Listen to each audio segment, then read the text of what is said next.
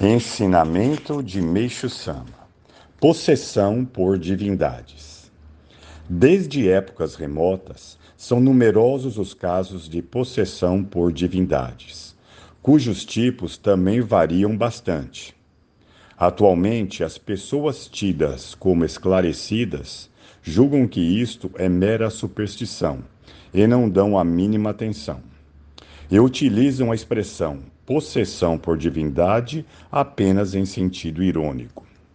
Entretanto, segundo minhas pesquisas, a possessão, sem dúvida, não é uma ilusão. Dado que existe a possessão tanto do bem como do mal, ela é algo útil se puder ser diferenciada corretamente. As possessões podem ser classificadas em três tipos. A primeira se dá por intermédio de divindades propriamente ditas, que, mesmo sendo do bem, podem ser de um nível elevado, médio ou baixo. A segunda, por espírito de animais, que fingem ser divindades. E a terceira, por espíritos humanos.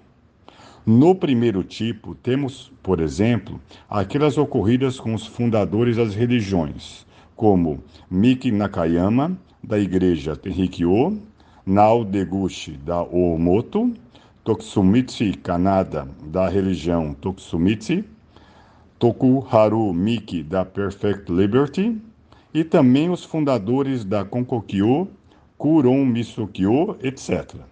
E ainda dos antigos bonzos Kobodaishi, Nishiren, Honen e Enodgoja. No segundo tipo, há possessões ocorridas nas inúmeras crenças questionáveis, tais como Inari Orishi no Gocha, Izuna Tsuskai e outras, que utilizam os espíritos de animais. O terceiro tipo refere-se principalmente à possessão por espíritos dos ancestrais e de parentes próprios. Neste caso, a denominação poderia ser possessão por divindade, mas sim incorporação. Portanto, em relação à possessão por divindade, se for possível desenvolver a capacidade de discernir seus diferentes tipos, e se a postura e a orientação forem adequadas, ela seria muito útil à sociedade. Todavia, se o conhecimento sobre o assunto for apenas superficial, evidentemente corre-se o risco de haver consequências desastrosas.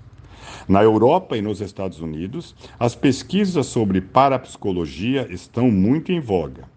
Na Inglaterra e nos demais países, existem até mesmo faculdades que estudam fenômenos espirituais.